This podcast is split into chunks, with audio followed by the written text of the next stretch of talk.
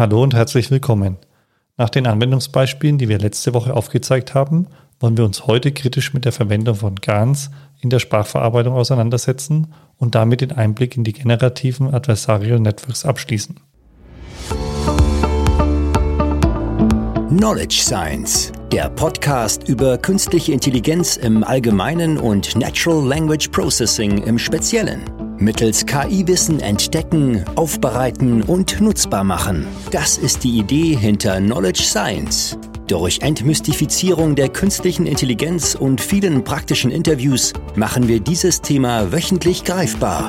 Willkommen zum Podcast von Sigurd Schacht und Carsten Lankion.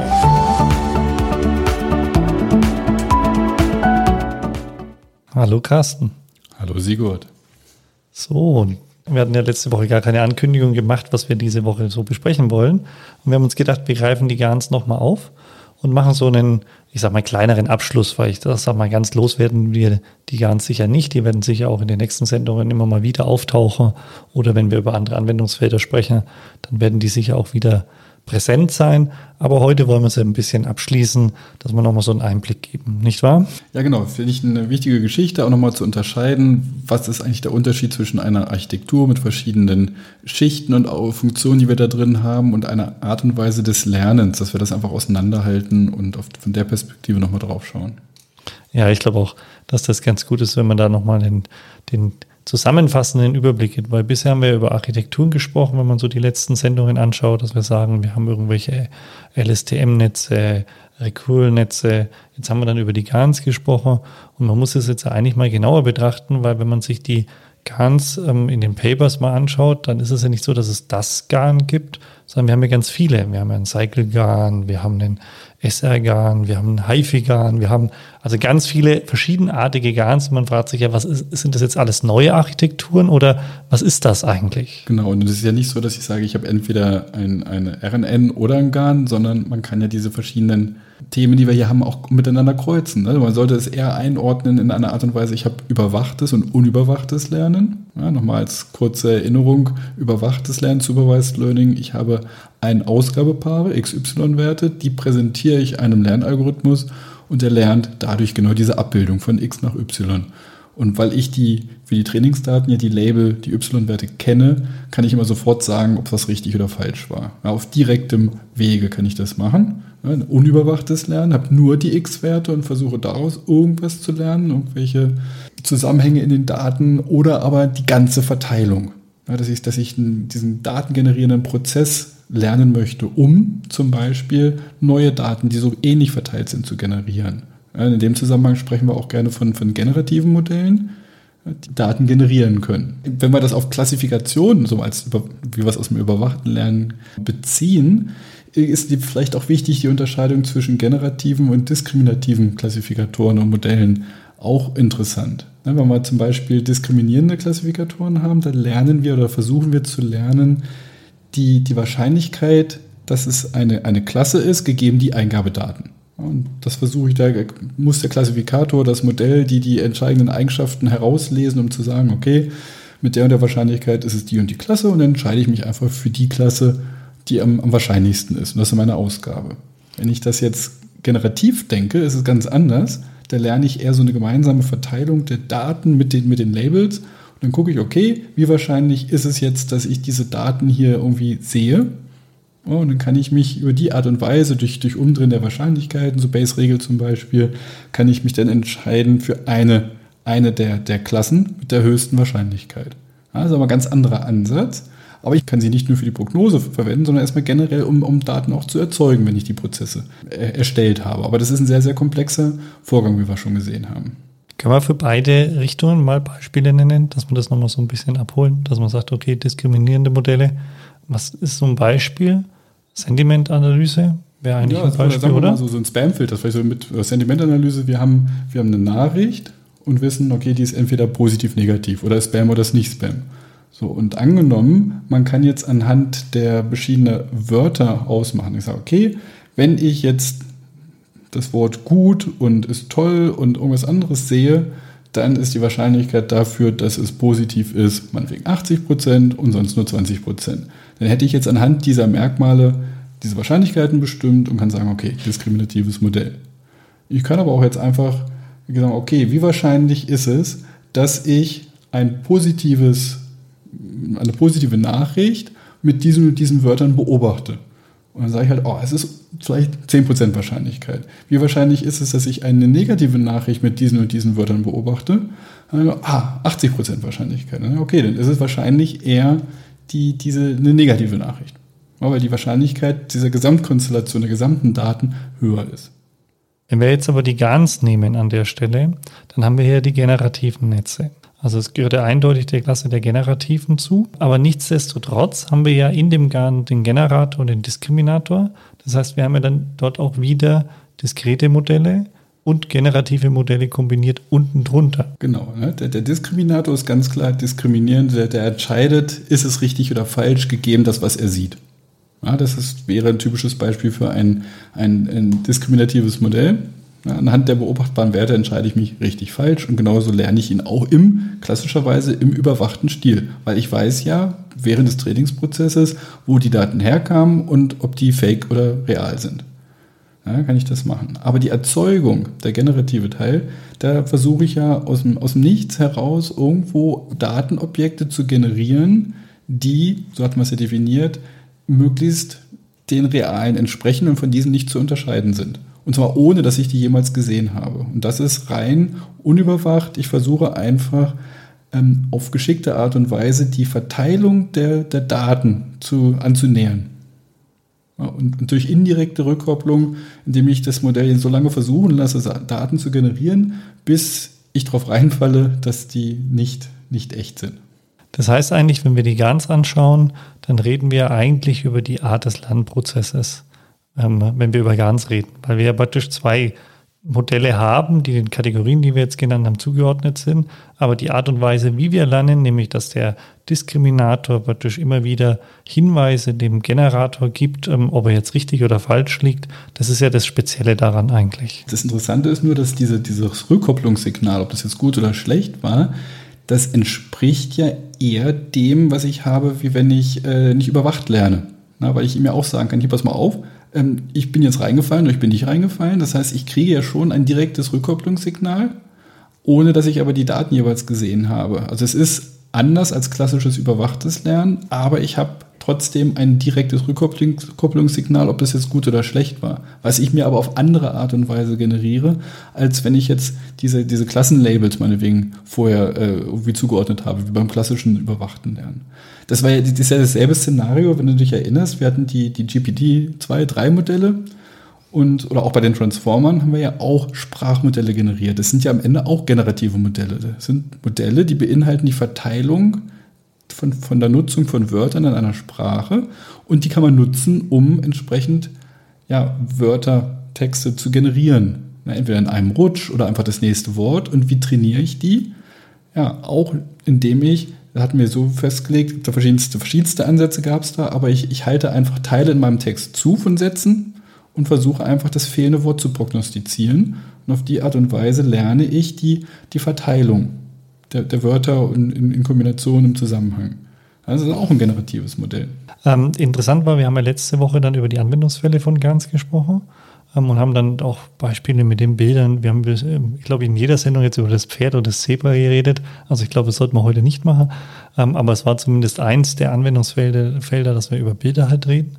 Wir haben es ein bisschen angedeutet, aber nicht detailliert ausgeführt, auch das Thema Audio sozusagen. Das sind ganz sehr verbreitet und natürlich Videos als Ansammlung von Einzelbildern in, in der Zeitachse. Interessanterweise ist sozusagen die Verbreitung der GANs bei Texten, also wenn wir von geschriebenen Texten sprechen, ähm, gar nicht so groß. Ja, also momentan noch nicht weit, weil wir natürlich da jetzt wirklich, ähm, also wir merken es langsam auch in der Vorbereitung, wenn wir so über die Papers drüber gehen und so weiter. Wir kommen jetzt sozusagen an den aktuellen Forschungsstand an. Ja, und man merkt, dass da noch einiges zu tun ist, auch was, Forschung angeht, ja, in dem Kontext. Ja. Ähm, so dass man die ganz in dem Bereich der reinen Textverarbeitung und ähm, geschriebener Text noch gar nicht so intensiv einsetzt. Ja, wir können das ja nochmal kurz, ganz kurz aufbröseln, dass man sagt, okay, Text, Sprache im Bereich der, der GANs generell, ne, wir müssen, können es wieder erinnern, eigentlich haben wir so eine Sequence-to-Sequence-Geschichte. Wir haben irgendwie eine komplexe Eingabe, meistens eine Sequenz, oder halt vielleicht ein Bild, kann auch nochmal auch eine komplexe Eingabe sein und die Ausgabe ist wieder irgendwas Komplexeres. Im schlimmsten Fall auch eine Sequenz. So, dann könnte es ja sein, dass die Eingabe ein Text ist und auch die Ausgabe ein Text. Ja, wie zum Beispiel einen großen Text abbilden auf eine Zusammenfassung oder ein Schriftstück in einer Stilrichtung abbilden auf eine andere äh, Literaturepoche. Du hast ja so schöne Beispiele mal genannt. Ähm, das ist eine Variante. Es kann aber auch sein, dass das gemischt ist. Also meinetwegen die Eingabe ist ein Text und die Ausgabe ist die synthetisierte Sprache. Dass ich sage, Mensch, sprich doch mal bitte, Rechner, erzeug mal die gesprochene Sprache. Und sowas findet man ja schon. Ja, genau. Also gerade wenn es darum geht, wirklich Ähnlichkeiten der Sprache es zu, zu, zu wiederzugeben, ja, das sind die ganz natürlich präsent. Also wir hatten sie auch bei der Sprachsynthetisierung, ähm, wo wir gesagt haben, Stimmengenerierung oder ähnliches, da werden sie massiv eingesetzt, um wirklich einen, einen wahnsinnig guten Klang ähm, oder einen, einen menschenähnlichen Klang zu erzeugen. Das Thema Spracherzeugung ist für uns so wichtig, das hat mir mal gerade irgendwie überlegt, wollen wir vielleicht in, in, in eine ganze Serie mal wieder zu spendieren. Genau, also das der, der Punkt da ist, es gibt, es gibt Modelle, die, die anders funktionieren, also die, die anders trainiert werden, die also man tatsächlich Stück für Stück, ähnlich wie die, die spracherzeugenden, texterzeugenden Modelle, das Stück für Stück so die, die, die äh, ja, Wellenanteile da in, der, in, der, in der Akustik quasi zusammensetzen, das machen, die sind vergleichsweise langsam. Und ich glaube, wir werden sehen, dass ein Vorteil der GANs ist, dass die inzwischen eine vergleichbare Qualität äh, sehr viel schneller erzeugen können, weil sie halt viel, viel besser parallelisierbar sind. Aber das werden wir später aufgreifen. Wenn wir jetzt nochmal zu unserem Ausgangsüberlegung zurückkommen. Ne? Eingang kann Text sein, das abgebildet auf, auf gesprochene Sprache. Es kann ja auch andersrum sein. Ein, die Eingabe ist gesprochene Sprache und ich möchte den Text erkennen. Richtig. Aber in dem Kontext verwendet man ganz gar nicht so stark. Also da ist, sieht man tatsächlich, wenn man jetzt bei den, das ist ja praktisch ähm, äh, Automated Speech Recognition, wie das so schön heißt, ASR, dass da die GANs noch gar nicht so richtig präsent sind. Also es gibt ein paar Ansätze in der Forschung, wo man sieht, daher man versucht damit zu arbeiten, aber dass man sagt, jetzt wirklich gravierende Modelle, die schon extrem gut sind, habe ich jetzt zumindest keine bisher entdeckt oder damit wahrgenommen. Das heißt, wir arbeiten hier halt ganz mit sequenziellen Modellen. Ähm, das heißt also mit Recurrent Neural Networks äh, und ihre speziellen Formen, haben wir auch schon eine Sendung dazu gemacht, für die Spracherkennung. Aber wenn ich mal so kurz, kurz aufgreifen, die Frage ist ja, warum denn eigentlich nicht? Und ich glaube, weil die, Frage ist, welches, welches Lernmodell ist eigentlich besser geeignet? Ne, wann, ist, wann ist es vorteilhaft, sowas wie die, die, die Technologie hinter den GANs zu nehmen mit diesem Adversarial Training und wann nicht? Und, und, und wann, bei welcher Ausgabe ist das dann relevant? Und ich werfe jetzt einfach mal eine Vermutung in den Raum. Wenn ich, wenn ich gesprochene Sprache auf Text abbilde, ist die Abbildung eindeutig ich habe den Text und das ist richtig, ich habe es richtig gehört oder auch nicht. Ich habe da nicht den Wunsch, eine gewisse Variabilität drin zu haben. Andersrum, wenn ich aus geschriebenen Text Sprache mache und ich möchte bewusst nicht so eine monotone Computerstimme haben, sondern ein paar menschliche Züge, dass man mal, mal stockt, ein bisschen was anders betont, ein bisschen Varianz drin hat. Oder bei Bildern, dass ich halt sage, naja, es gibt kein richtig oder falsch für ein Gesicht als Ganzes, sondern das sieht aus wie ein Mensch, meinetwegen menschliches Gesicht, aber da hat wahnsinnig viel Variabilität da drin. Und das können ja solche, solche Netze. Das, diesen Sachverhalt habe ich bei der äh, Erkennung von, der, von, von Text ausgesprochener Sprache nicht, sondern ich möchte das möglichst genau ähm, ja, transkribiert haben. Das ist die Varietät ja praktisch beim Eingang und nicht beim Ausgang. Ja, und das könnte der Grund sein, warum man die Modelle in der Form, äh, es, es ginge, aber es ist nicht so, die Notwendigkeit ist nicht so da, das da zu nutzen. Und man muss halt auch sehen, so schön das in, in vielen Bereichen funktioniert, gerade wenn diese, dieser kreative Variantenaspekt da eine Rolle spielt, dass die eine Ausgabe halt, es nicht die eine Ausgabe gibt, sondern dass viele Ausgaben möglich sind. Und wenn wir, wenn wir das haben, dann können ganz ihre Stärke ausspielen. Wenn wir das aber nicht haben, dann ist es aufgrund des viel, viel langwierigeren Trainingsprozesses und, und der Tatsache, dass der nicht ganz so stabil ist wie vielleicht bei anderen äh, Lernarchitekturen, wird man es wahrscheinlich seltener sehen im Einsatz. Das ist sicher so. Ja. Es gibt zwar Ansätze, haben wir ja auch schon ähm, im Vorfeld diskutiert, wo man versucht, diese Problematik der der Sequenzen, die wir ja bei Texte haben, also kontinuierliche Zeitachse eigentlich, wenn man das so sieht, weil ja praktisch der Anfang des ähm, Satzes ein Beginn einer, einer Zeitachse ist und der Ende dann ein anderer Zeitabschnitt, dass man das mit in die GANs mit einbaut und damit dann sozusagen die Problematik, die die GANs haben, ein bisschen abbaut. Ja. Aber wie du sagst, ja, der Ausgang ist eindeutig und da will man keine Varianz haben. Ja, da, da möchte man ganz klar die richtigen Satz haben und zwar nicht mit Rechtschreibfehler oder irgendwas, sondern der Satz muss richtig sein. Und dementsprechend kann ich mir das momentan, mal schauen, was die Forschung sich da noch ausdenkt, aber kann ich es mir momentan auch nicht wirklich gut ich denke vorstellen. Mal, es, wird dann, es wird dann kommen oder über Leute werden sich überlegen, es, es einzusetzen, wenn bestehende Architekturen irgendwo Schwächen haben. Na, man hat ja gesagt, entweder ist was zu langsam bei der, bei der Sprachsynthetisierung, wenn vielleicht die klassische Art und Weise zu langsam ist und man durch, durch GANs dann das Trainieren dauert, der GANs dauert lange, aber wenn sie dann trainiert sind, die Verwendung, weil ich in einem Rutsch ja quasi so eine ganze äh, Sprachsequenz, gesprochene Sprache generieren kann, sind sie viel, viel schneller. Und das kann, das kann der entscheidende Vorteil sein, warum man sie nutzt. Wenn wir diesen Vorteil oder diese Notwendigkeit in dem anderen Bereich nicht haben, wird da vielleicht auch sich auch nicht so schnell irgendwas probieren. Das sind, denn Leute haben Langeweile und probieren einfach mal verschiedene Lösungen aus, um da was zu machen. Aber gehen wir nochmal einen Schritt wieder zurück. Wir hatten gesagt, Text, Text auf Text, ja, Text generieren findet man auch nicht unbedingt bei den GANs. Und die Frage ist, warum findet man diesen Teil nicht? Da hätte man ja eine gewisse Art von, von Kreativität, die man sich wünscht. Aber warum ist es denn bei Text so schwierig? Also vielleicht würde ich da noch was anderes aufgreifen, weil wir haben schon Themen, wo die Textgenerierung eine Relevanz hat oder generell mit Text auch was generiert wird. Nämlich dann, wenn wir Text eingeben und daraus ein Bild haben wollen. Oder wenn wir Bilder haben und dann im Endeffekt Unterbildschriften, also die Caption, wie es so schön auf Englisch heißt, ähm, erzeugen. Auch dort sehen wir ganz. Also es ist nicht so, dass wir sie dort gar nicht sehen. Nicht gar ja? nicht. Aber, aber, aber du sagtest ja am Anfang, man findet sie nicht so dominant wie in anderen Bereichen. Und die Frage ist, warum? Und sagen wir mal, ein, eine, eine mögliche Antwort, man kann immer viele noch geben, aber was mir so was, was nahe liegt, ist vielleicht zu sehen, ja, wir haben diese Sequenz. Die Frage ist, wie wird eine Sequenz, wenn ich einen Satz habe, wie wird die erzeugt? Wenn wir jetzt mal nicht auf die, die, die Transform-Architektur gehen, sondern auf mal die klassische Art und Weise mit RNNs, LSTMs, dann wird es ja Wort für Wort generiert. Und bei jeder, jedem nächsten Wort wählt meinetwegen die, äh, die Architektur das, das Wort mit der größten Wahrscheinlichkeit oder mit einer wählt aus der Menge aller Wörter das mit der größten Wahrscheinlichkeit. Aber am Ende wurde eins gewählt und dann ist es gesetzt.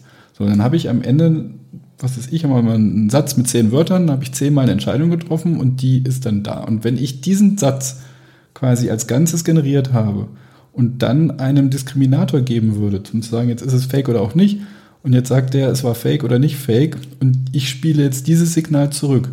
Wie soll ich denn das bei dem Generierungsprozess unterbringen? Und da finde ich so spannend, das erinnert mich sofort an, an das Reinforcement Learning ja, wo ich ja auch eine ganze Reihe von Aktionen habe. Ich spiele meinetwegen Schach oder Go, habe da x Spielzüge und am Ende habe ich gewonnen oder verloren. Sagen wir mal, ich habe verloren. Und ich muss meine, meine, meine Strategie anpassen. Wo setze ich denn an? Welcher meiner Züge war nicht gut, nicht optimal? Wo muss ich ansetzen? Ne? In, der, in der Welt spricht man vom Credit Assignment Problem. Welcher Zug war schlecht oder gut? Wie kann ich das rückverfolgen? Und ein ähnliches Problem haben wir hier ja genauso dann. Ja, ich glaube, wir müssen die Hörer da noch ganz kurz abholen, weil über Reinforcement Learning haben wir, glaube ich, noch gar nicht gesprochen. Hat, hatten wir schon mal, wir haben schon mal, glaube ich, ansatzweise darüber okay, gesprochen. aber glaube ich noch nie ich so richtig. Alle Folgen an und schau mal nach.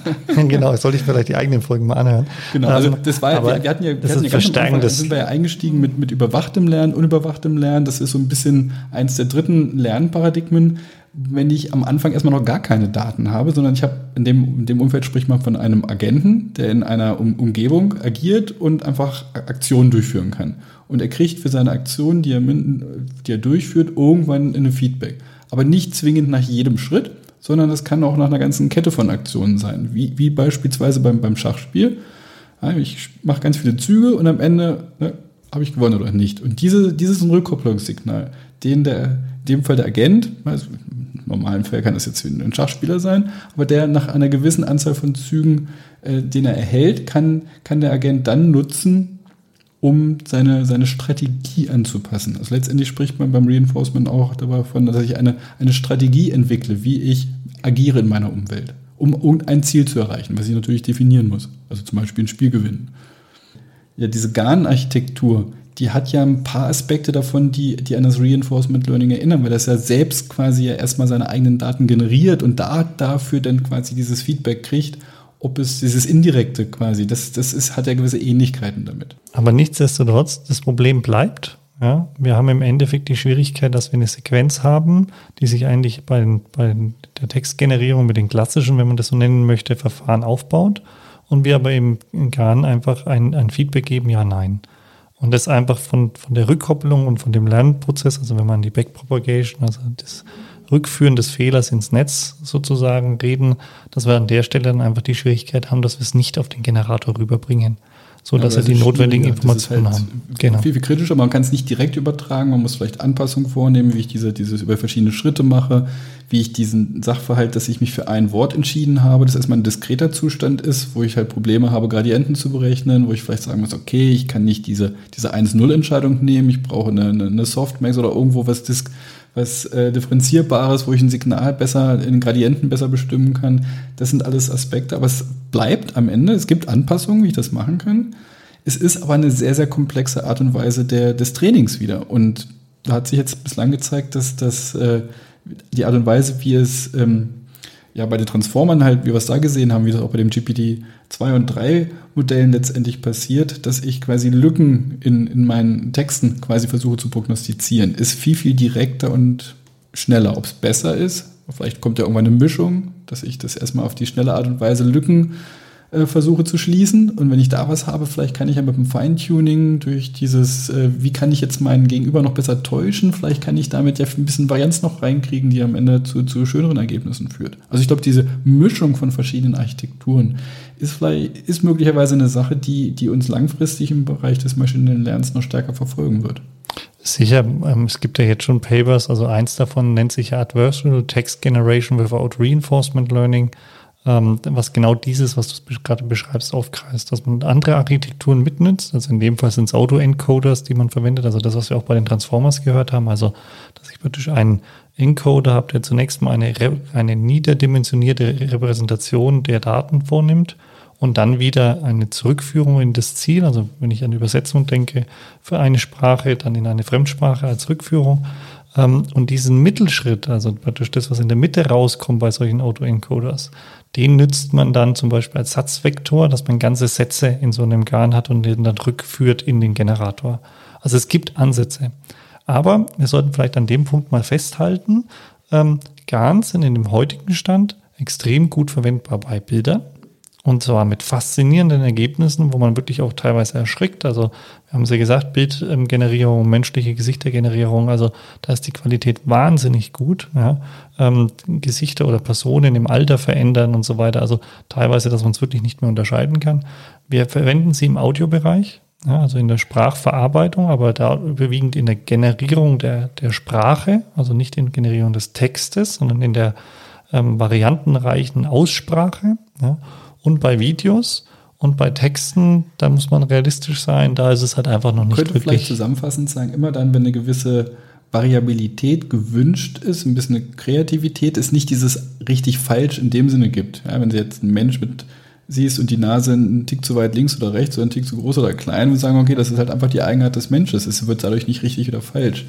Während man bei äh, einer, einem geschriebenen Text, wenn dann der, die Grammatik irgendwie falsch ist, fällt sofort auf, irgendwie, dass es nicht so ganz passt. Es gibt da zwar auch Variantenreichtum, aber das ist vielleicht viel, viel strenger abgegrenzt, dass man eher sagt, oh, das ist jetzt falsch. Und während man bei, bei Bildern, bei Ton vielleicht sagt, oh, das ist jetzt ungewöhnlich, oh, ein bisschen seltsam, aber das ist, das ist viel, viel weicher von der, von der Abgrenzung, würde ich behaupten. Und deshalb ist es da von der Anwendung wesentlich ähm, ja, zielführender, kommt eher zu Ergebnissen, die man sich wünscht. Und ich glaube, an der Stelle sollten wir dann noch die ganz mal zumindest von dem Überblick, den wir hier machen wollen, so ein bisschen ähm, abschließen und einen Ausblick auf die nächste Woche. Ähm, ich denke, eine gute Idee wäre, wenn wir jetzt mal so Richtung Sprachverarbeitung weitermachen würden. Ähm, da auch so eine kleine, vielleicht eine kleine Miniserie machen mit Thema Audio, ähm, Stimmgenerierung. Das haben wir jetzt ein paar Mal als Beispiel gebracht. Da wäre es vielleicht jetzt mal wirklich interessant, für die Zuhörer mal zu hören, was passiert da genau. Ähm, ich denke auch an ein paar Interviews, die wir führen können und wollen. Also ich denke, das wäre jetzt sicher das nächste, was wir machen werden. Genau, also Sprache im Sinne von gesprochener Sprache, Speech und nicht die geschriebene Sprache als Text. Das ist im, im Deutschen ein Tick schwieriger auseinanderzuhalten. Im Englischen wäre es einfacher. Da haben wir Text und Speech, wenn wir es so abgrenzen. Im Deutschen, wenn wir Sprache, über Sprache reden, da wissen wir immer nicht ganz klar, ob wir das, welch, welche, welchen Teil wir meinen. Genau, aber auf die gesprochene Sprache, da als, als Eingabe oder Ausgabe oder beides, das wird spannend. Genau. Von daher vielen Dank fürs Zuhören und eine schöne Restwoche wünsche ich Ihnen. Und tschüss.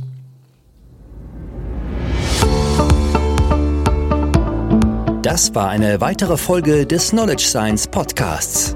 Vergessen Sie nicht, nächste Woche wieder dabei zu sein. Vielen Dank fürs Zuhören.